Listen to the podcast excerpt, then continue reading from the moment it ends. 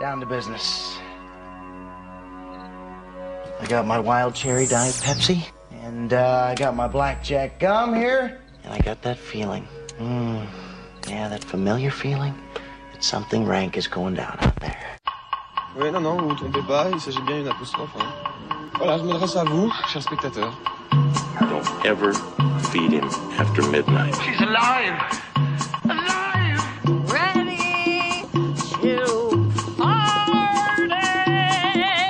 I'm sorry, Dave.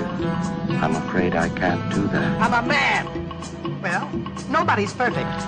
Qu'est-ce que je fais C'est pas quoi faire. Les acteurs sont à l'aise dans leur personnage, l'équipe est bien soudée, les problèmes personnels ne comptent plus, le cinéma règne. Vers l'infini Alors que la foule se déchaîne dans les gradins de Roland Garros en ce premier mercredi de juin, nous en partirons loin, nous, de cette foule à l'ombre du nouveau film de Thomas Winterberg. Mais nous irons aussi dans le Brésil des beaux quartiers, chez un vieux serrurier aigri répondant au doux prénom d'Al, et à la rencontre d'un robot intelligent et très séduisant. Tout ça, c'est dans Extérieur Nuit, et ça commence maintenant.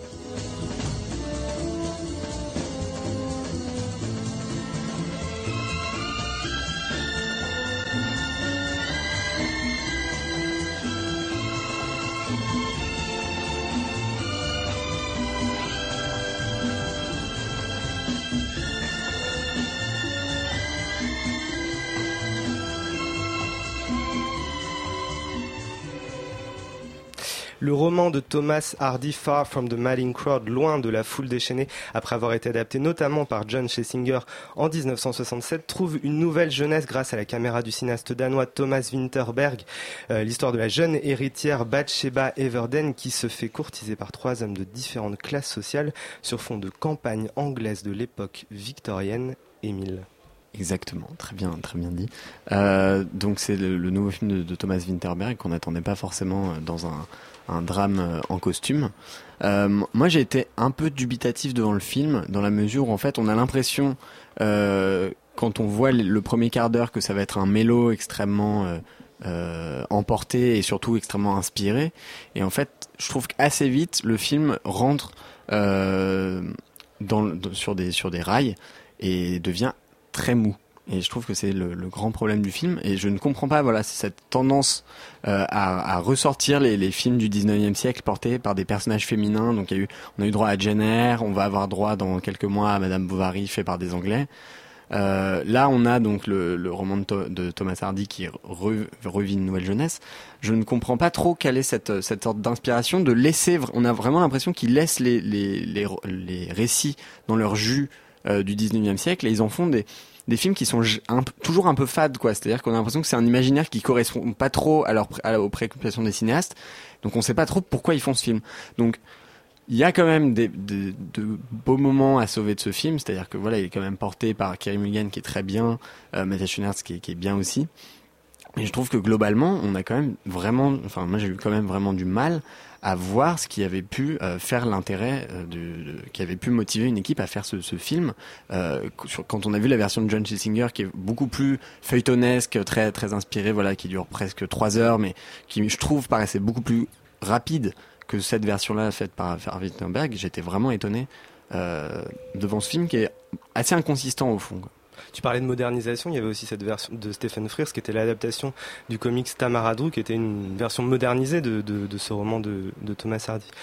Louise Euh, moi, je ne serais pas aussi euh, dure que Émile, bien que je trouve que le film euh, ait des défauts, bien entendu, euh, notamment sur le plan de la mise en scène. C'est ce que tu disais, Émile, que c'est une, mise en scène assez classique, voire mollassonne, et pas très, pas très excitante. Cela étant, je trouve que le, je trouve que le, le, le personnage euh, de euh, Bathsheba Everdeen est, est passionnant et que euh, durant les, les, les deux heures de film, on la voit, on la voit évoluer d'une manière extrêmement intéressante, je trouve. Il faut quand même le, le dire, c'est l'histoire d'une femme qui est convoitée euh, de toutes parts, mais qui se trouve dans l'incapacité de choisir, parce que ça signifierait que- qu'elle renonce en fait à tout l'amour que, à tout l'amour ou le prétendu amour, parce que on, on va l'expliquer, à tout l'amour ou prétendu amour qu'elle pourrait euh, qu'elle pourrait recevoir de ces hommes-là.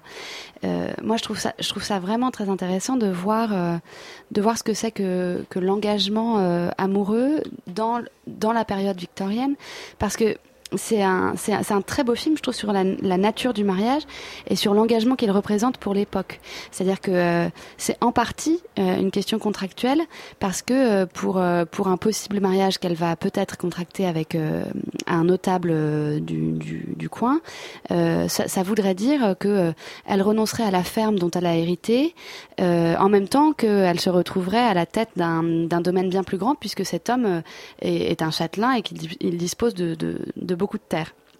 Et, euh, et ça, je trouve ça, je trouve ça vraiment très intéressant sur euh, l'engagement euh, amoureux et, et matrimonial comme, comme contrat, parce que c'est quelque chose qui a qui, aujourd'hui a un peu disparu ou alors a au moins a, a- moins de valeur sur ce plan-là en tout cas.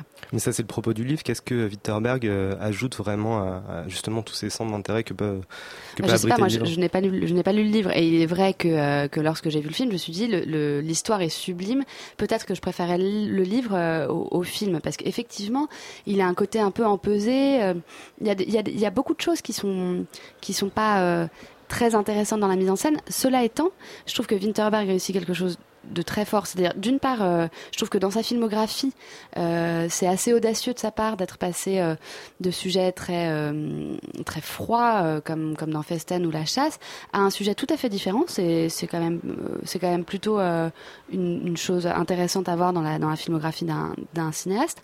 Et par ailleurs, je trouve que je trouve que le film capte très bien. Je trouve qu'il y a une façon de filmer euh, Carrie Mulligan qui est, euh, qui est qui est très belle et très intéressante parce que on voit on voit au fur et à mesure que ce personnage euh, se rabougrit. Je sais sais pas comment le dire, mais ce qui est très ce qui est très hum, ce qui est très beau, c'est que c'est un personnage qui ne se confie pas, qui ne se révèle pas.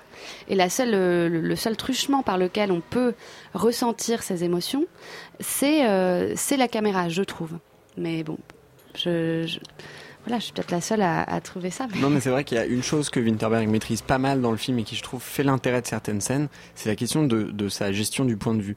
Et il y a notamment une scène sur un marché où on voit le, le mari de Carey Mulligan qui retrouve quelqu'un qui est filmé du point de vue du mari et il voit sa femme qui approche au loin et qui ose pas vraiment interférer. Et là, on comprend tout de suite la relation et le, et le personnage. Et là, on se dit, mais c'est dommage qu'il ait pas tenu cette, cette sorte de mise en scène où on a l'impression presque que la caméra s'excuse, la caméra sait pas trop où se mettre. Je trouvais que cette scène-là, par exemple, était très bien et donnait, enfin, le, le mari était intéressant. D'ailleurs, le, je sais pas ce que tu en as pensé. Il y a des scènes, le mari a un espèce de bonnet, on a l'impression de voir Louis Garrel dans, chez Xavier Dolan, c'est hyper perturbant. Ah, Mais oui, on, on un se dit, petit mais peu. on la moustache on sort et la moustache euh, à, la, à, la, à la Louis Garrel. Mais on se dit, voilà, là, il tenait vraiment un truc de. Et, et parfois, ça se dilue complètement. Dans, dans un, et dans le décorum, c'est ça que je trouve dommage, c'est qu'on a l'impression que parfois, il préfère filmer un lustre ou une robe que filmer vraiment les affects des personnages. Et ça, je trouve que c'est un petit peu dommage. Bah, C'est-à-dire que chez Scorsese, dans un de ses films qui est ressorti récemment euh, avec Winona Ryder, euh, temps pas, euh, pas Jeremy Irons, l'autre, euh, pardon, Daniel euh, Le temps de l'innocence, exactement. Cette, cette, euh, cette importance accordée aux détails chez Scorsese avait une, une vraie signification, une vraie symbolique. Là, malheureusement, j'ai le sentiment que hum, que ce, ce, ce, ce- cet amour pour le détail, ce, goût pour, euh, pour l'esthétique, pour l'esthétisme, n'apporte rien au film en fait. Et ça, c'est un peu dommage. un Witterberg un peu paresseux, nous on l'att- on l'attend pas vraiment euh, à ce niveau-là. Witterberg c'est l'enfant prodige euh, du Danemark, c'est le plus jeune élève de l'école nationale du Danemark, nommé aux Oscars pour son premier court métrage et surtout c'est le cofondateur avec Lars von Trier du fameux Dogme 95 qui était un vrai effort de mise en scène mis sur papier puisqu'il s'agissait donc d'utiliser des caméras légères, de ne pas utiliser de décors et de, de privilégier une économie euh, euh, très très euh, light pour essayer d'aller chercher des, choses nouvelles en termes de mise en scène. Bah, en fait, moi, ce qui m'a vraiment étonné quand on a annoncé que, que Winterberg allait faire ce film, c'est que, effectivement, on peut se dire que ça ne ressemble pas du tout à ses préoccupations. En fait, il avait fait un film juste après le, succès mondial de Festen qui s'appelait It's All About Love avec Claire Danes et, Joaquin Phoenix, qui était son film vraiment le plus barré, qui doit être un des films les plus chelous jamais fait dans, dans les années 2000, qui était une sorte de divague, vraiment une réflexion philosophique un peu sans queue ni tête sur qu'est-ce que l'amour, qu'est-ce que la, vie, qu'est-ce que la mort. Euh, on avait un peu l'impression de voir du, Claude Lelouch euh, à l'international. Enfin, c'était très très étrange.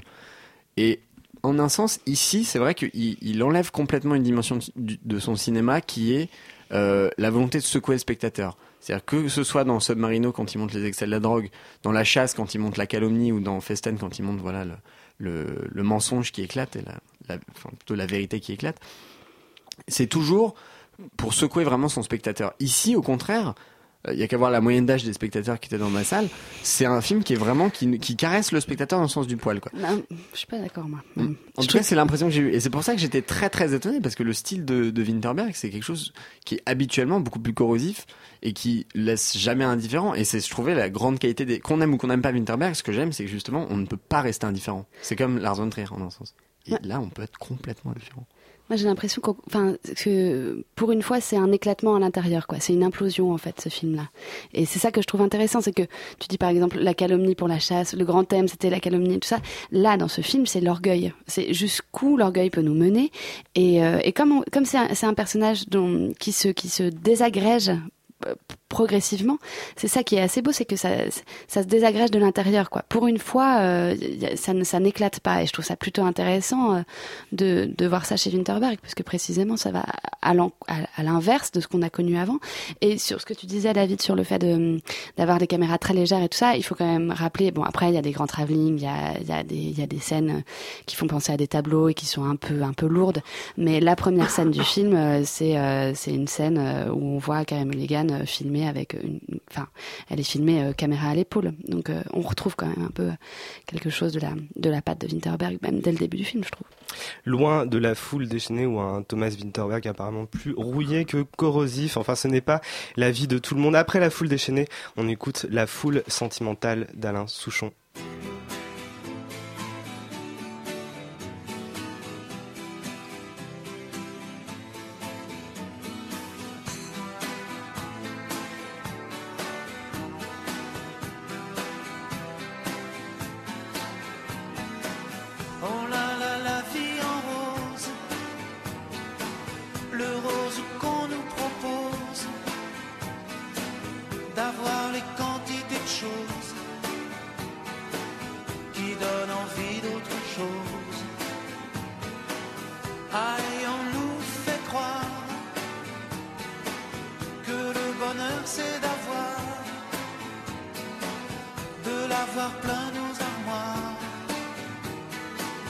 Dérision de nous dérisoire,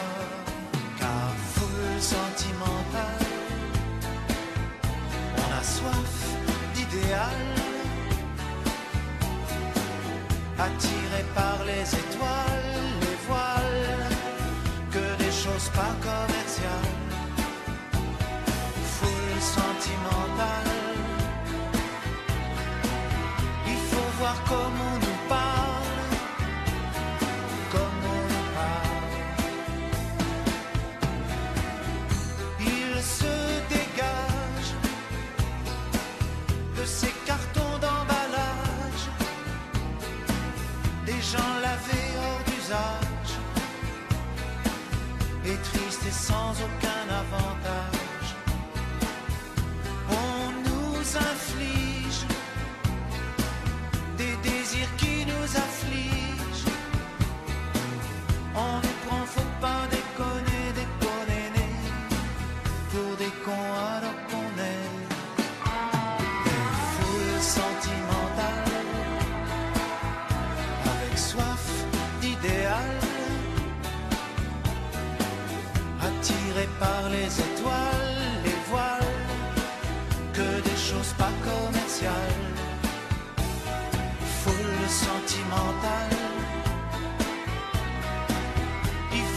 Comme on nous parle, comme on nous parle.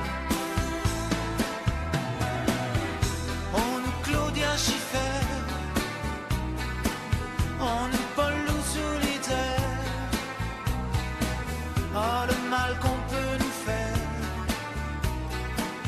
et qui ravage à la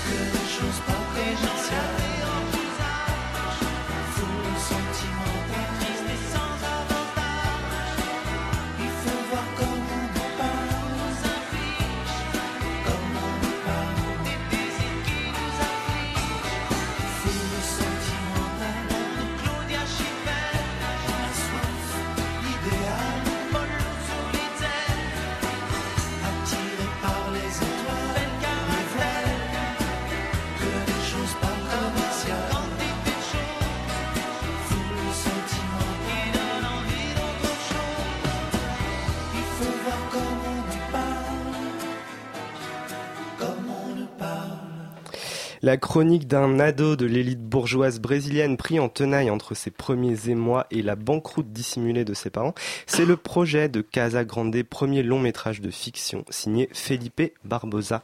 Elisabeth. Et bah écoute, j'ai trouvé ça génial. En fait, euh, donc tu l'as plutôt bien résumé, je Merci. trouve.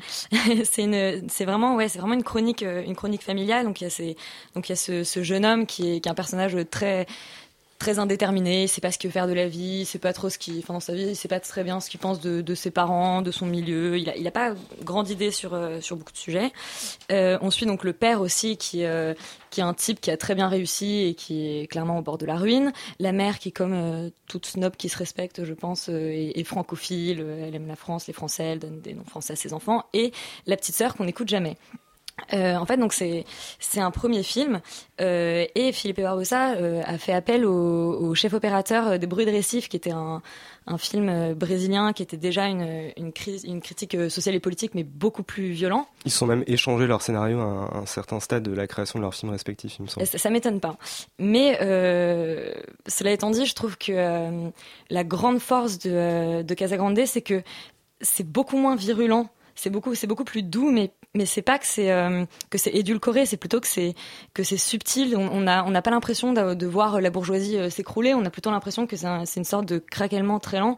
C'est c'est vraiment très intéressant et surtout en fait. euh, c'est l'importance qu'il donne aux décors qui m'a vraiment fasciné et qui sont et auxquels bien sûr le cadre rend justice. Tout se passe donc dans cette euh, dans cette grande maison, la Casa Grande. Donc c'est la maison principale autour de laquelle il y a des dépendances euh, qui s'organisent. Tout se passe là-dedans et en fait tous les personnages s'ignorent plus ou moins. Enfin non, tout se passe pas exactement là-dedans, mais on va dire que tous les personnages euh, viennent de cette maison-là. On suit un peu leur leur parcours. D'ailleurs c'est c'est vraiment des parcours en ligne de fuite. Il y a pas de c'est c'est assez intéressant. C'est vraiment vivant au bon sens du terme. Et en fait, donc cette cette maison est, vraiment le est vraiment le, le centre de l'histoire. Et je trouve que justement la, la scène d'introduction, mais presque pour être un, un, un court métrage tellement elle est géniale. On voit donc cette maison de l'extérieur qui est qui est éclairée et on a le, le père qui est dans la qui est dans la piscine qui en fait euh, rentre chez lui, c'est un plan séquence, et en fait il éteint toutes les pièces et, donc des maisons euh, étage par étage, jusqu'à ce que finalement la maison euh, soit du coup dans, dans la pénombre. Et à ce moment-là, il y a le fils qui en fait en profite pour sortir de sa chambre pour éviter le, le système d'alarme et rejoindre une des domestiques dans une des dépendances. Et en fait tout le film finalement euh, euh, s'articule et presque rejoue ce même euh, ce même mouvement jusqu'à ce que le, le fils ait une vraie prise de conscience. Je peux pas je peux pas révéler la fin, mais mais c'est c'est enfin c'est vraiment un très beau film et, je suis et je suis heureuse que qu'il y ait autant de enfin qu'un décor, je sais pas, c'est, j'avais rarement vu des décors prendre autant d'importance au cinéma et ça fait vraiment très plaisir. Et, et en plus, la bourgeoisie, on la voit pas beaucoup dans le cinéma brésilien. Mais moi, je suis tout à fait d'accord avec toi, Elisabeth. C'est d'ailleurs euh, c'est sur ça que je trouve que le film réussit beaucoup de choses, c'est-à-dire euh, montrer cette euh, cette bourgeoisie brésilienne, mais de la manière dont tu décrivais le film, ça pourrait presque être une telenovela. C'est en fait c'est tout ce que le film n'est pas finalement. Il n'est pas non plus dans le, le Brésil de la marge qu'on peut voir dans beaucoup de films. Et il n'est pas non plus dans cette espèce de version très polissée et, et très et très polie tout court de de la bourgeoisie brésilienne dans laquelle tout va bien et que et dans laquelle on a que des problèmes de cœur et que des problèmes relationnels. Là, effectivement, il y a un vrai euh, morcellement, il y a, une vraie question politique qui, en fait, euh, fait immersion euh, dans, cette cellule familiale, qui est la question des quotas, sur le fait que la question commence à se poser au Brésil, et ils prennent l'exemple des États-Unis pour dire, en gros, que voilà, il faut, il faut des quotas dans les universités, et on est avec un fils de, de bonne famille qui va, qui va bientôt se retrouver dans une université, soit de droit, soit d'économie, etc., selon le souhait de ses parents. Et je trouve que le, le, le film a cette capacité de, de vraiment montrer euh, l'envers, l'envers du décor et, et, et d'inclure la politique dans cette, dans cette cellule, mais sans, en- sans être un film à thèse. Et je pense que c'est là où le fait que le, le récit soit relativement autobiographique euh, euh, rentre en ligne de compte. Euh, donc Felipe Barbosa, il c'est un fils de bonne famille, euh, do- dont la famille s'est un peu morcelée justement avec une histoire de faillite, sauf que lui, il faisait ses études de cinéma euh, à Columbia, à New York à l'époque. Il habitait à Harlem et donc euh, il était vraiment confronté à cette espèce de, de scission sociale qui peut même exister aux États-Unis. Mais donc il, a cette, cette espèce de, de comment dire de, de regard sans concession sur euh, son propre milieu, euh, mais en même temps une extrême tendresse vis-à-vis de vis-à-vis de tout ça parce que c'est un peu ses parents qui filment. En fait, il, il se projette lui euh, au milieu de cette famille à côté de laquelle il n'était pas au moment où elle a éclaté. Et le film en plus a- arrive à être presque un teen movie brésilien. Euh, les scènes de lycée sont extrêmement réussies. Les scènes de les scènes de classe, les scènes de vestiaire, Les les, scènes scènes de cours, des créations, les scènes d'amour, les scènes de rencontres dans un bus. C'est euh, ces ces personnages sont vraiment euh, vraiment ciselés, euh, extrêmement euh, extrêmement justes. Euh, Il y a il y a il y a il fourmille de détails, etc. Et il y a beaucoup beaucoup de scènes que qu'on n'oublie pas euh, facilement, Mm. qui restent vraiment en mémoire. Et tu le disais, l'espace est hyper important dans le film. Et Rio, euh, pour ça, est hyper importante parce que c'est vraiment une ville qui qui concentre. Il, il passe à travers un tunnel plusieurs fois dans le film. On voit pas vraiment le décor. Il n'y a pas vraiment de plans surplombant de Rio dans lesquels on peut voir d'un côté les favelas, de l'autre les quartiers riches, mais on sent cette pesanteur autour et il y a une espèce de tunnel dont on, on voit les façades des immeubles euh, qui traversent, etc. Mais il y a vraiment qu'à Rio que ça peut que ça peut fonctionner, c'est-à-dire ce, on est presque dans un roman de science-fiction à la Wells dans laquelle il y a les euh, les Morlocks d'un côté et les Élois de l'autre, où euh, euh, d'un jour à, d'un jour à l'autre un, un fils de bonne famille peut se faire attraper, peut se faire choper pour une, une rançon. Il y a cette espèce de pesanteur permanente et, et le film joue très bien sur sur plein de tableaux en même temps et vraiment Oui. très réussi. C'est ça. Là où je trouve ça intéressant, c'est que pour une fois, on, on bascule pas du tout dans la paranoïa. En fait, on voit les, les différences de milieu dans le rapport qu'ils ont au quotidien. C'est-à-dire que, en fait, il se retrouve sans chauffeur, ce garçon. Mais alors, en fait, prendre le bus, c'est compliqué. Le père, il se retrouve sans jardinier, euh, jardinier, euh, tailler ses haies. En fait, c'est compliqué. Ça peut presque être dangereux. Et, du coup, il y a quelque part, c'est presque, c'est désamorcé. Et en fait, ça le rend, ça le rend plus fort. Enfin, c'est un film qui est, en fait, qui est presque retort là-dessus. C'est-à-dire que on, on a toujours l'impression que, que c'est ça, que tout est polissé. Et en fait, ça, ça le rend d'autant plus, euh, d'autant plus violent, d'autant plus, d'autant plus intéressant. C'est vraiment un film, un film passionnant. Moi, c'était ma, c'était mon coup de cœur de la semaine. Casa Grande de Felipe Barbosa. Euh, tout juste un an après avoir fait un joli comeback à Nicolas Cage dans Joe, le réalisateur David Gordon Green revient au bras d'Al Pacino cette fois dans Manglehorn, l'histoire d'un serrurier solitaire hanté par le souvenir d'un amour. Elisabeth? Oui, alors là, pour le coup, c'est pas du tout mon coup de cœur de la semaine. Euh, David Gordon Green, c'est, c'est un réalisateur que j'ai- beaucoup de mal à le comprendre en fait. Je trouve qu'il Il fait des choses très différentes. Il fait des choses très très différentes. C'est-à-dire qu'il y a, il y a beaucoup de réalisateurs qui se réclament plus ou moins de, de son de son héritage. Tous les réalisateurs qui euh, qui tournent des films de ce qu'on 40 ans, appelle. hein, euh, oui, c'est ça justement. J'allais exactement dire ça. C'est c'est un. Donc voilà, il, il fait des tous les réalisateurs qui font des ce qu'on appelle les Rouse. Enfin, ça- enfin en gros les, les films du dans le sud un peu un peu poisseux. Donc se réclame de son héritage. Euh, sauf que justement en fait il a 40 ans et il fait déjà des films de vieux. C'est assez embêtant. Joe déjà euh, m'avait un peu euh, laissé perplexe. C'était pas du tout un, mauvais film. Il était intéressant à, plein de niveaux, mais il y avait déjà cette idée qu'il allait chercher euh, Nicolas Cage, qui, est un acteur qui était franchement euh, has-been, et il lui faisait jouer un rôle où, où il cabotinait beaucoup, mais on était, je sais pas, il y avait un côté, on était content de le retrouver comme ça, c'était intéressant. Il fait la même chose avec Al Pacino. C'est encore plus détestable avec Al Pacino franchement. Et en plus là le, le film n'a vraiment ni queue ni tête. Donc euh, Émile m'apprenait tout à l'heure que le euh, que le scénario avait été écrit par son stagiaire sur euh, Jaws. Je, je bon je sais pas s'il a tourné le film pour lui faire plaisir ou quoi mais euh, le, le film n'a vraiment n'a vraiment ni queue ni tête. Et en plus euh, il y a des effets de style, mais qui sont vraiment de, de très mauvais goût. Le, on, on, on sait jamais, on se fait un peu trimballer. Donc au début, on suit ce personnage, on dit bon bah ça va être un tableau. Il y a toujours eu ça chez Gordon Green, ce côté on, on suit un personnage, puis il se passe pas mal d'événements autour. On n'arrive pas vraiment à, à faire le lien. On se dit bon, c'est un portrait de société, quelque chose comme ça. Là vraiment, on, a du on a du mal. C'est-à-dire qu'il y a une histoire de mime. On comprend vraiment. Il y a tout à la fin, on fait ah d'accord, c'était pour ça le mime. Bon ok. Et il se trouve qu'en plus c'est la chute du film, donc c'est un peu problématique. Et, euh, et puis voilà, il est serrurier. Alors en fait, il est serrurier, il aide les gens à se retrouver, il aide une femme à ouvrir sa voiture, son enfant est dedans, il plein de trucs comme ça. Et en fait, eh ben lui, le problème c'est qu'il est voilà, euh, il est fermé à clé. Il faut que quelqu'un arrive à trouver la clé pour pour ouvrir son cœur. Non mais c'est vraiment c'est vraiment bête à ce niveau-là. Et, euh, et du coup, c'est vraiment très très gênant. Et, et surtout que la mise en scène ne, ne sauve jamais le film. Au contraire, elle le elle le rend. C'était vraiment, je suis je suis sortie assez euh, assez effrayée de voir le niveau de Gordon Green aujourd'hui. Mais Joe, c'était déjà une redite de mode un peu foireuse euh, finalement. Alors que, oui. que pas mal de critiques ont, ont assez, en- ont- par lesquels pas mal de critiques sont laissés séduire sur le moment, mais Euh, oui, mais donc justement, aujourd'hui. en commun avec au commun avec Mud, il y avait Ty Sheridan. Et Ty Oui, Sheridan sauvait complètement le film parce que justement, il était, je sais pas, il avait quel âge? Il avait, euh, il devait avoir 15 ans à ce moment-là. Et, et c'était, je sais pas, c'était un vent de fraîcheur. On était intéressé par son, je sais pas, il y avait quelque chose dans Joe qui fonctionne pas là. Vraiment, on est coincé avec euh, Al Pacino qui cabotine pendant deux heures et c'est très très désagréable. Un film aussi verrouillé que son personnage principal, c'est Manglehorn de David Gordon Green, donc n'y allez pas. La rencontre de deux détenus lors d'un travail d'intérêt général, c'est le pitch minimaliste de Gradzilla de Mehdi Charef avec Rossi de Palma et Denis Lavant. Louise. Alors, euh, c'est pareil, c'est mon non coup de cœur de la semaine. Euh, bah, en fait, c'est très, c'est très gênant euh, ce film. Bon, déjà, c'est un film exemplaire en ce sens que j'ai l'impression qu'il rassemble tout ce qu'il ne faut pas faire lorsqu'on décide de faire un film. Donc c'est quand même Ah un peu délicat. C'est-à-dire que les dialogues sont sont mauvais, hein, disons-le. Euh, ils sont aussi très mal interprétés et euh, ajoutons à cela que la mise en scène est catastrophique. Donc euh, voilà, euh, je vais essayer de rentrer un peu plus dans les à- détails. à Bah, il reste pas grand-chose. Il reste vraiment pas grand-chose du tout. Euh, la première chose à dire peut-être à sauver, ce serait euh, ce serait euh, Rossi De Palma qui se trouve être euh, celle qui, qui tire un petit peu son épingle du jeu. Euh, moi, j'étais ravie de me dire, tiens, on va voir Claire Nebou, qu'on ne voit pas très souvent, et qui pourtant, je trouvais être une actrice euh, très intéressante et, que j'aime bien habituellement. Là, malheureusement, elle ouvre le film. euh, et dès, dès, les, premières, dès les premiers mots qu'elle euh, qu'elle déclame, euh, c'est, c'est, on sent que c'est déjà raté, c'est déjà perdu. Euh, pour vous donner un peu euh, le, le niveau, euh, le niveau des dialogues, il se trouve que Denis Lavant, avant, avant d'être incarcéré, était projectionniste.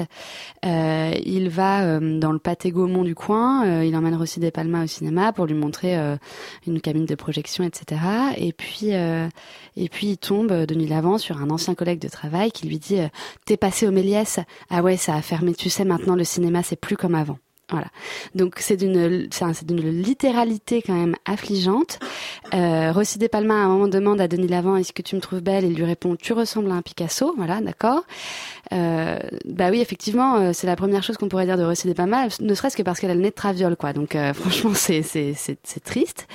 Et puis euh, ça n'est ça n'est que ça. Et puis alors il y a un effet de mise en scène qui est qui est pff, d'une tristesse mais confondante. Euh, lorsque euh, Denis Lavant et Rossi De Palma plient du linge, tout à coup Denis Lavant pense à, à une journée particulière des Torres Scola, au moment où euh, Sofia Loren et euh, Marcello Mastroianni sont sur la terrasse et plient le linge. Et, euh, et on apprend quelques minutes plus tard que c'est le film préféré de Denis Lavant parce que c'est le premier qu'il a projeté lorsqu'il était projectionniste. Voilà, donc euh, très franchement, euh, moi je me suis demandé en fait euh, à quel public ce film était destiné.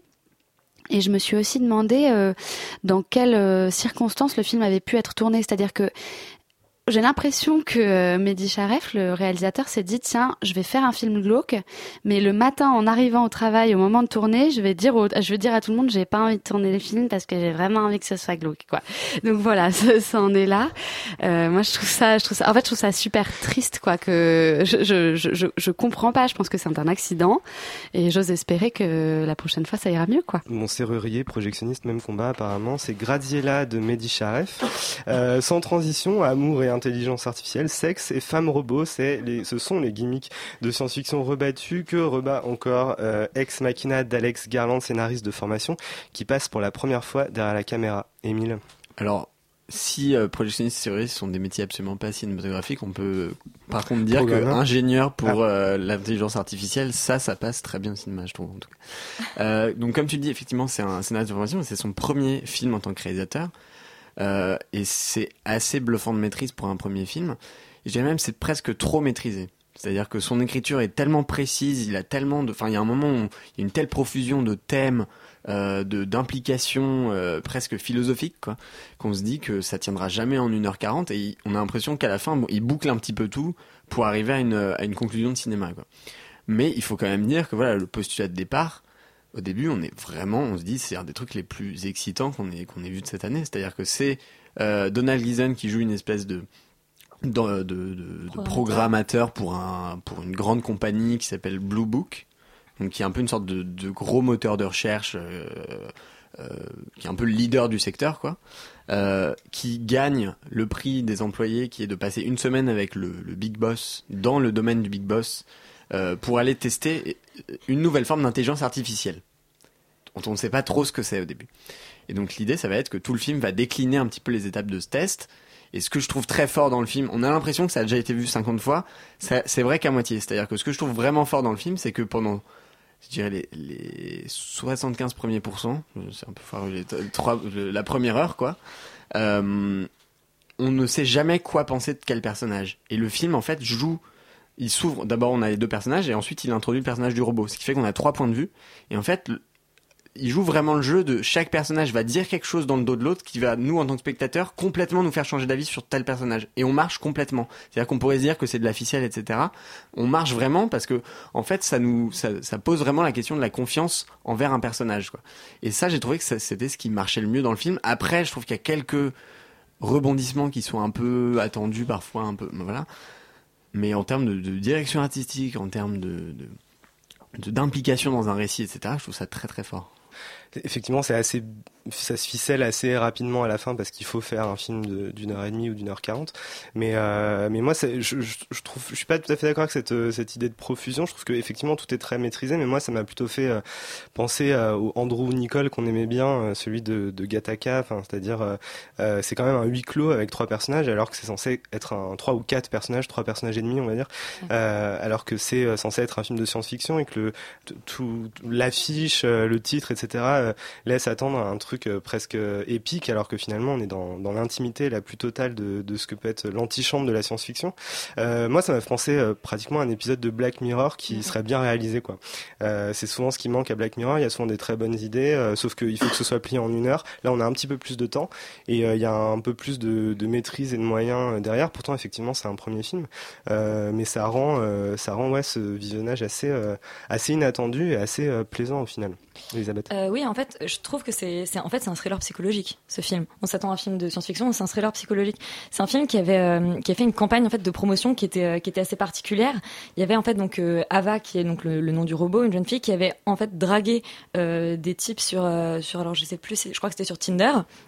Et en fait, après, ils avaient dit ah c'est un robot, vous en êtes pas rendu compte, vous avez fait vous-même le test de Turing. Le test de Turing, c'est justement savoir si c'est une intelligence artificielle ou non. Et là, tout le film, du coup, c'est le, sujet en fait, c'est de savoir si ce robot a une conscience ou en, sim, en simule une. Sauf qu'effectivement, comme tu le disais, euh, Émile, c'est toujours un peu plus compliqué que ça parce que quand on a quand on n'a pas de conscience, donc soi-disant on peut en simuler une, mais en même temps, une fois qu'on a une conscience, on peut simuler des tas d'autres choses. Et, euh, et en fait, le, film en plus est, bourré de, références bibliques. Il s'appelle Nathan, Caleb, elle s'appelle Ava. On comprend tout de suite que c'est que c'est Ève, que c'est une nouvelle euh, forme. Et elle est, enfermée pendant pendant tout le film, donc euh, derrière un derrière un miroir. Et la question, ça va quand même être de la faire s'échapper. Moi, très rapidement très rapidement, je me suis dit, il va elle va être obligée de commettre un péché. En tout cas, la, question du péché originel, pour qu'elle puisse sortir. D'ailleurs, le, le Caleb, donc l'ingénieur, se réfère toujours à Nathan en lui, en lui disant qu'il est un dieu, qu'il est un créateur. Il y a, ce sujet-là qui est lancé, et je trouve justement que à, à ce titre-là, la, la, la fin, je la trouve très intéressante. C'est-à-dire que effectivement, il y a un moment où je me suis dit, bon d'accord, le film a un peu fait son temps, euh, voilà, euh, euh, ça commence à être du retournement de situation pour avoir du retournement de situation. Je trouve qu'on frôle même un moment, je me suis dit, oh là là, il va y avoir une, enfin une fin un peu, un peu moisie. Et, et en fait, je trouve que le, le, la fin, donc encore une fois que je ne peux pas révéler, et, vraiment, elle, elle est, elle est super et elle met vraiment le film en perspective. Et je me suis, je me suis vraiment dit, ah d'accord, donc c'est vraiment une, une allégorie biblique. Enfin, j'ai trouvé ça passionnant grâce à la fin et en plus c'est très très bien filmé euh, cette fin. Ouais, C'est-à-dire que le, le, le, le- effectivement, tu le disais, l'idée du film, c'est de, de c'est ce personnage qui doit euh, appliquer une batterie de tests pour euh, effectivement évaluer le degré de conscience de, de ce robot, savoir si en fait il a conscience de lui-même. C'est le fameux test de Turing dont tu parlais. Euh, ce personnage principal, il est assez médiocre euh, finalement. Euh, il est, euh, il est un peu. euh, on, se- on se demande même pour, ouais, on se demande même pourquoi finalement il a été choisi. On va finir par, euh, par avoir plus d'éléments euh, au, au fil du film. Mais euh, ce que réussit à moitié le film, je trouve, c'est de- c'est de- d'opérer le test de Turing sur nous. C'est-à-dire, euh, est-ce que nous-mêmes, on va réussir à, à, à avoir cette, euh, cette affection vis-à-vis du personnage ou à, à peut-être rentrer dans un jeu vis-à-vis de ce personnage et en faire un vrai personnage, euh, ce personnage d'Ava justement, pour lui donner une, une implication réelle dans le film Et est-ce qu'on va lui donner une, une conscience, nous, en tant que spectateurs Et je trouve que là-dessus, le pari, le, la- le pari du film est, est à moitié réussi, mais euh, j'ai Bah, plutôt le- envie de voir le verre à moitié plein. Ouais, en fait, j'ai j'ai l'impression aussi que presque justement, c'est pour ça que je parlais de, enfin, de toute la partie euh, biblique du film, c'est qu'en fait, la, partie sur, Turing est finalement assez vite, euh, assez vite éclipsée. J'ai l'impression que très rapidement, ce personnage, nous, on l'identifie comme un, comme un vrai personnage. C'est, une, vraie comédienne. On a en plus, euh, je, moi, je la trouve, je la trouve super, Alicia Vikander. Et, et je sais pas, rapidement, on a, rapidement, on l'associe à un personnage au même titre que les, que les deux. D'ailleurs, Oscar Isaac est quand même assez incroyable, je trouve. Il faut quand même le souligner. Je pense que c'est un de ses meilleurs rôles. Ex Machina d'Alex Garland, c'est une de nos bonnes surprises. Musique avec les androïdes paranoïaques de Radiohead.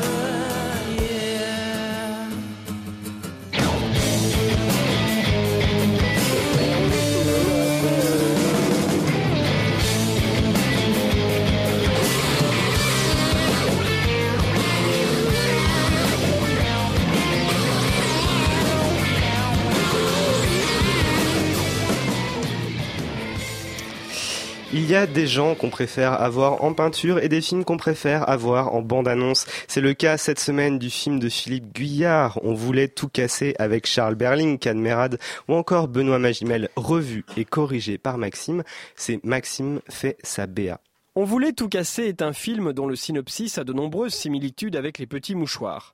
Pourtant, le réalisateur a bien essayé de casser avec le genre en proposant différentes versions du film.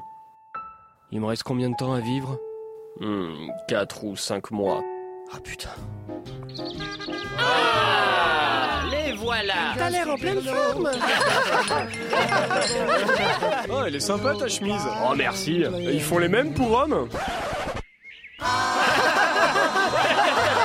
mange encore dans tes assiettes moches. Oh, bah c'est un cadeau de ma mère. Mais elle t'en veut ta mère ou quoi? Je vais partir faire le tour du monde. Mais pourquoi?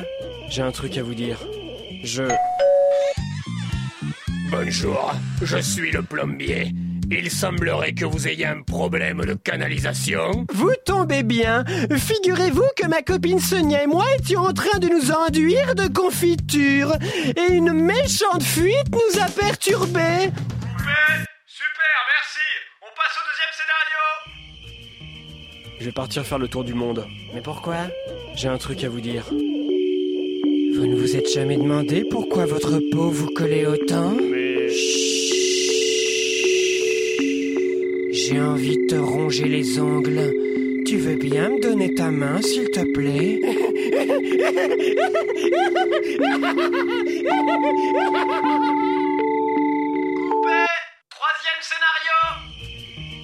Je vais partir faire le tour du monde. Mais pourquoi? J'ai un truc à vous dire. J'ai décidé de vendre la Bancroft Corporation. Tu n'as pas le droit, Brett. Tu oublies que je détiens la moitié des parts de cette entreprise. Mensonge La société m'appartient depuis que père me l'a légué Oh, Ce que tu peux être sotte, Drusilla Ton père ne t'a légué qu'une coquille vide Je t'interdis de dire ça Oh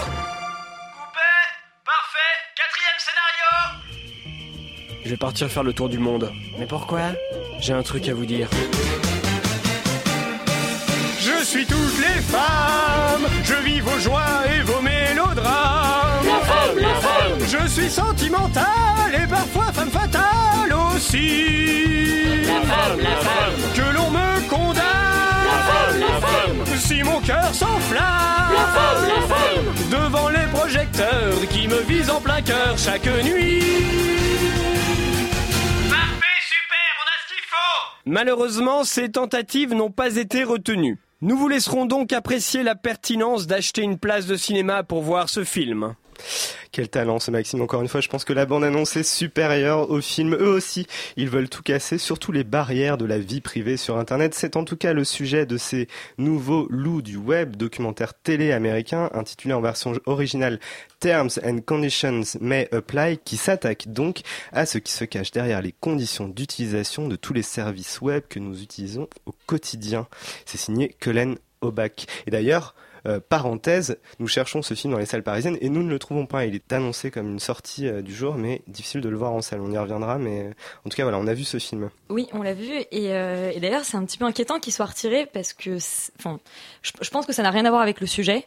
C'est un film donc qui, voilà, qui explique soit quoi une manigance de la NSA. Oui, je crois pas trop parce que je trouve pas le film au niveau suffisant pour être dangereux. En fait, donc voilà, c'est c'est un film qui explique soit quoi on consent quand on clique sur le petit bouton I agree en, en bas de la page écrit en caractère 10 que personne ne lit. Et euh, et comment expliquer? Euh, Ça commence bien. C'est plutôt drôle, c'est vraiment, c'est très référencé, c'est presque geek. On a beaucoup d'extraits de, euh, de de séries, de films et et donc voilà une voix off qui nous explique. C'est assez amusant, c'est imagé et puis ça vire dans un délire un peu paranoïaque que que j'ai eu du mal à saisir. C'est un peu le cas en fait de tous les tous les documentaires sur le sujet, je pense. Mais euh, mais là, c'est d'autant plus gênant que j'ai eu l'impression de d'assister. La, la fin, ça ressemble quand même beaucoup à une à une parodie de Michael Moore. C'est un petit peu gênant et euh, et surtout la dernière scène, notamment, effectivement. la toute dernière scène vraiment.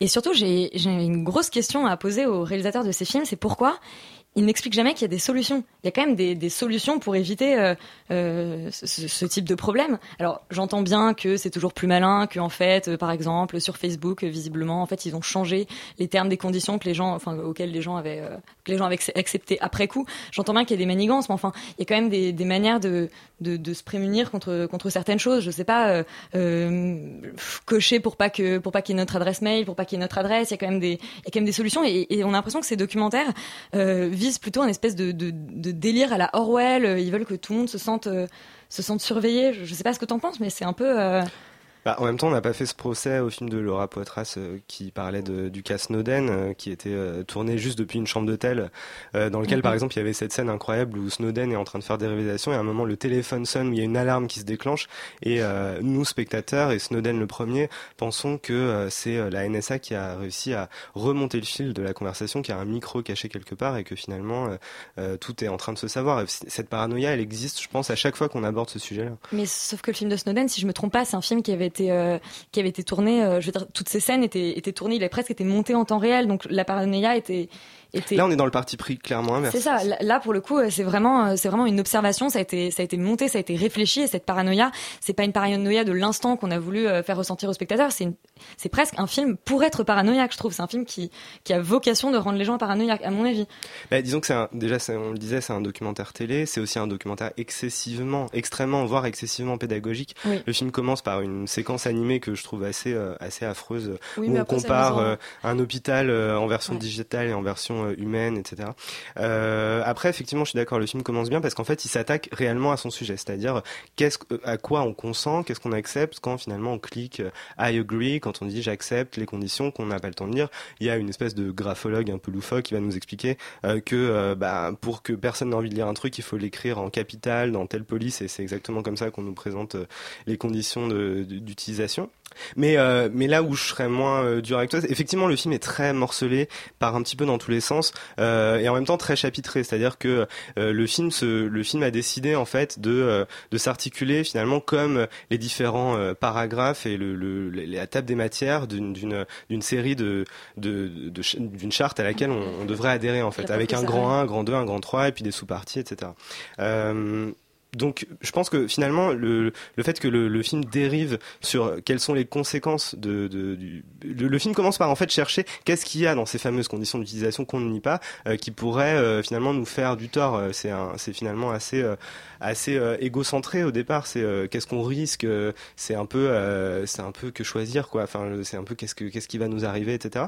Et moi, je pensais justement à, à un humoriste anglais qui s'appelle John Oliver, qui a une émission aux États-Unis qui a justement euh, fait euh, un passage de 30 minutes sur euh, Snowden où en fait il expliquait, il va voir Snowden et il lui dit en fait ton film tout le monde s'en fout et le problème dont tu parles tout le monde s'en fout. Au mois de juin on va revoter en gros une motion qui permet de, surveiller tout le monde et tout le monde s'en fout. Ce qu'il faut c'est expliquer donner un cas, précis, expliquer aux gens vraiment ce qu'ils risquent. Et donc, il décide de prendre le, cas des photos de bits. C'est-à-dire, en gros, euh, il, il prend plein d'exemples et il dit, est-ce que euh, dans ce cas-là, on peut voir la photo de ma bite ou pas? Euh, En partant du principe que les gens prennent des photos de leur bite avec leur, smart- leur smartphone et que finalement, ils seront beaucoup plus sensibles au problème de la propriété intellectuelle et de la vie privée si jamais on leur dit, bah, dans, dans tel cas de figure, ça filtre et dans tel cas de figure, ça ne filtre pas. Et euh, le test est assez concluant, c'est-à-dire que la, la manière extrêmement pédagogique de le dire de John Oliver fonctionne beaucoup mieux et euh, finalement personne ne sait qui est Snowden quand il fait un micro-trottoir dans New York et, et après euh, ça marche, c'est-à-dire que euh, quand il pose cette question aux gens, ils sont vachement plus euh, attentifs au problème. Euh, et là je pense que le film essaie de faire un peu ça, c'est-à-dire qu'il essaie d'avoir cette pédagogie-là et je pense qu'il peut pas vraiment se séparer de son problème parce que le problème c'est pas seulement d'accepter dans dans à l'aveugle et dans l'air des, des conditions d'utilisation, c'est de savoir quelles quelles comment sont utilisées ces données, quelles sont les conséquences. Et il est un peu obligé de verser dans cette partie-là. Après, je suis assez d'accord avec toi. Le film se cherche un peu, c'est-à-dire que euh, il va un peu dans tous les sens. Il essaie de rassembler ça en 1h40 et euh, il y a des extraits très très courts de beaucoup de choses. Il faudrait voilà, il faudrait quelque chose de une enquête plus conséquente, plus massive, ou en tout cas laisser dans son intégralité pour qu'on pour qu'on ait un vrai travail d'investigation. Mais surtout, j'ai l'impression que le, fait de remonter le fil de l'enquête, c'est intéressant jusqu'au moment où, justement le film bascule dans autre chose, qui est, je veux dire, ça se termine quand même. On demande à, à des types comme Mark Zuckerberg, euh, est-ce que euh, est-ce que vous croyez qu'on a encore une vie privée? Je veux dire, c'est- non mais C'est-à-dire que ouais, c'est un Ça- peu la faiblesse du film. le, le type à la fin dit de- bon bah je vais aller voir Zuckerberg chez lui, je vais je vais je cherche sa, sa maison avec euh, avec Google Maps, je m'arrête devant chez lui, il l'attend deux heures, finalement il le voit passer, il va le chercher, il le filme et le premier truc que dit Zuckerberg c'est s'il vous plaît arrêtez de est-ce que vous enregistrez? Oui, s'il vous plaît arrêtez d'enregistrer. Et voilà et en gros le film se termine un peu comme ça, c'est en gros nous, on aimerait bien pouvoir dire la même chose à Zuckerberg s'il vous plaît, tout simplement s'il vous plaît arrêtez d'enregistrer et que les, les, les sociétés s'exécutent. Euh, finalement il a rien à lui dire à Zuckerberg et puis il sait très bien que il sait très bien qu'il va pas lui il, va pas l'interviewer sur le trottoir euh, comme ça euh, au milieu de la rue. Mais c'est pour faire c'est une espèce de posture ça, ça fonctionne aussi. ou pas. Et voilà il faut trouver des euh, après il y a le, le film le film ouais le film lorne vraiment du côté de Facebook euh, c'est vraiment la, la bête noire de- du film et peut-être peut-être à juste titre ça on le sait pas vraiment. En tout cas c'est un film qui est apparemment difficile à voir. Euh, ça s'appelle les nouveaux loups du web. Euh, Terms and Conditions May Apply en anglais de Cullen Obach à voir on ne sait pas où donc. Euh, mais euh, des nouveaux loups on passe au petit loup euh, derrière la caméra de Laurent Chevalier les enfants du centre de loisirs Garibaldi de Montreuil la ville de Georges Méliès découvre comment se fabrique le cinéma du scénario au fumigène de la pellicule à la fabrication des costumes Euh, un petit petit documentaire qui s'appelle Pour de vrai pour de faux Wiz Euh, bon, j'ai pas envie trop de l'attaquer parce que. Tu peux. Non, mais parce que voilà, ça va pas être vu par grand monde et puis que ça a été sans doute très difficile à faire. euh, voilà, pour plein de raisons, euh, ça a dû être compliqué. Euh, je trouve que le film ne parle pas tant de cinéma et d'apprentissage du cinéma à des enfants que euh, d'un groupe dans un centre aéré, euh, un groupe exclusivement composé de garçons d'ailleurs, dans un centre aéré à Montreuil. euh, voilà, je trouve que c'est pas. Je trouve que je trouve vraiment que le documentaire n'a- pas beaucoup d'intérêt et surtout que son sujet n'est pas traité. C'est-à-dire que euh, l'histoire, euh, enfin l'histoire, euh, le, le, le réalisateur a décidé euh, de filmer des, des enfants pendant presque une année, j'imagine. euh, des enfants qui, qui vont tourner un film, voilà, dont ils vont être les comédiens, dont ils vont être les, les scénaristes, etc. Moi, je, enfin vraiment, je trouve que le, le, le documentaire passe tout à fait à côté de son sujet parce que euh, on, on, c'est pas ça qu'on voit, c'est pas des enfants euh, à l'œuvre en train de, en train de faire un film, je trouve. Mais, mais bon. Alors moi je suis pas du tout d'accord avec toi. Enfin, je Bah pense que justement ce que le montre le film, c'est que on essaie de faire s'intéresser des enfants à la pratique du cinéma et c'est très difficile parce que les enfants ça bouge, ça ça C'est parle, ça, ça apprend juste que le cinéma, en fait, à- à non, faire, c'est- finalement le film culmine dans le agréable, fait, quoi. euh, le film culmine dans le fait de faire faire un film à des enfants et c'est quand même une initiative assez rare et euh, le, le documentaire va même mélanger des images du documentaire et des images du film fini euh, et je suis assez, euh, je trouve ça assez beau euh, ce qu'ils font à la fin. Alors on n'était pas forcément d'accord, mais je trouve que cette mise en pratique du cinéma par les enfants est assez concluante et en ça le film, euh, je trouve, traite quand même son sujet. Ça s'appelle Pour de vrai, pour de faux de Laurent Chevalier. C'est un tout petit film donc à voir à Paris. Euh, très très vite, on parle d'Allemagne année zéro de Roberto Rossellini, le chef-d'œuvre de Roberto Rossellini qui ressort en salle. Alors euh, peut-être avant de dire pourquoi c'est un chef-d'œuvre, on peut dire euh, de quoi ça parle ce film? Donc c'est un film qui a, été tourné en 1947 dans les décombres de Berlin. Donc déjà on a des images très très spectaculaires, notamment de la chancellerie du Reich qui a été euh, complètement bombardée. Et donc Rossellini a construit une, intrigue qui lui permet de... Donc c'est un film complètement néo-réaliste, qui lui permet donc de, créer une, intrigue qui se passerait dans ce, dans ce décor incroyable. Donc c'est l'histoire d'un petit garçon qui s'appelle Edmund, euh, qui va devoir survivre euh, parce que sa famille... est extrêmement pauvre. Euh, les tickets de rationnement se font extrêmement rares et du coup il va devoir un petit peu voilà euh, voler des choses, faire du marché noir, voler de la nourriture euh, pour permettre non seulement à lui-même mais à sa famille de survivre dans un, environnement qui est je pense le- l'environnement le, plus euh, noir, le plus sombre qui ait jamais existé. Quand on voit le film on a vraiment cette impression là. Et je trouve que le film donc on, l'a dit c'est un, un chef-d'œuvre, c'est c'est un, un des, très grands films du XXe siècle, mais c'est surtout, moi j'ai été extrêmement frappé par la performance de ce jeune garçon qui s'appelait Edmund euh, Richke, je crois, qui n'a jamais, qui n'a plus fait de cinéma après, son seul film. Et je sais pas quel âge il a, mais il, est, il a une richesse de jeu extrêmement forte. Et rien que pour ça, je pense que voilà, c'est un, un film qu'il faut voir et revoir. Voir et revoir Allemagne année zéro de Roberto Rossellini. Extérieure nuit, c'est fini. On se retrouve le 10 juin entre des Vélociraptors et le début du Champs-Élysées Film Festival qu'on couvrira toute la semaine et dont nous sommes partenaires à Radio Campus Paris. Tout de suite, c'est tout foutre en l'air qui reçoit Jacques. Vous êtes bien sur Radio Campus Paris, alors restez-y. Quant à nous, on se dit à la semaine prochaine.